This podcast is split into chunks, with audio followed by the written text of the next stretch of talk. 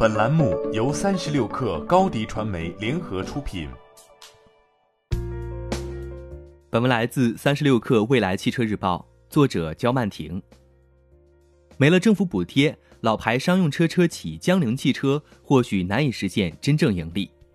三月二十五号晚，江铃汽车发布的二零一九年业绩报告显示，实现营业收入为二百九十一点七四亿元，同比增长百分之三点二七。归属母公司股东净利润一点四八亿元，同比增长百分之六十点九六。而在二零一九年前三季度，江铃汽车归属于上市公司股东的净利润为一点五八亿元，同比下跌百分之二十七点九三。这意味着江铃汽车在二零一九年第四季度挽回净利颓势。对于业绩增长的原因，江铃汽车解释称，销量上升以及公司采取积极的降本增效措施带来盈利水平提升。不过，非经常性损益项目中，政府补贴为江铃汽车带来四点七亿元，对非金融企业收取的资金占用费为一千零八十七万元。扣除非经常性损益后，江铃汽车亏损三点零八亿元，亏损同比扩大百分之十点九三。三月二十六号开盘，江铃汽车股价下跌百分之一点六五，截至目前，江铃汽车股价为十二点五九元每股，微跌百分之零点九四。总市值为一百零八点六八亿元。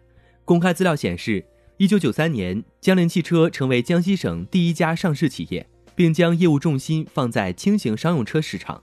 在商用车遇到天花板后，其将业务重心放在乘用车市场。虽然江铃汽车二零一九年在车市寒冬中跑赢大市，全年销售二十九万零五十八辆汽车，同比上升百分之一点七五。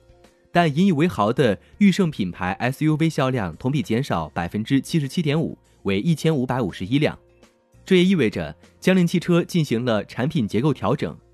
二零一九年在销量方面，JMC 系列卡车九点七万辆，JMC 系列皮卡五点九万辆，SUV 为五点二万辆，福特全顺系列商用车四点六万辆，JMC 品牌轻型客车三点六万辆。江铃汽车在年报中写道。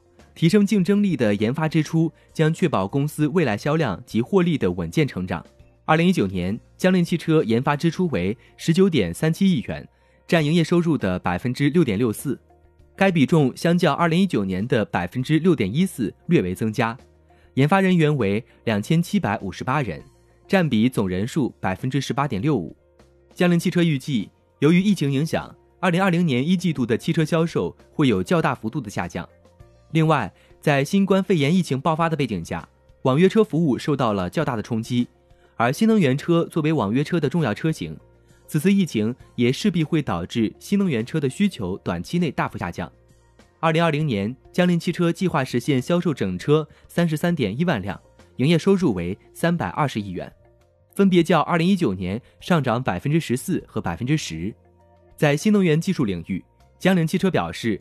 将以商用化场景为基础，大力推进纯电动整车研发与销售，并与优势合作伙伴研发氢燃料、甲醇燃料整车技术。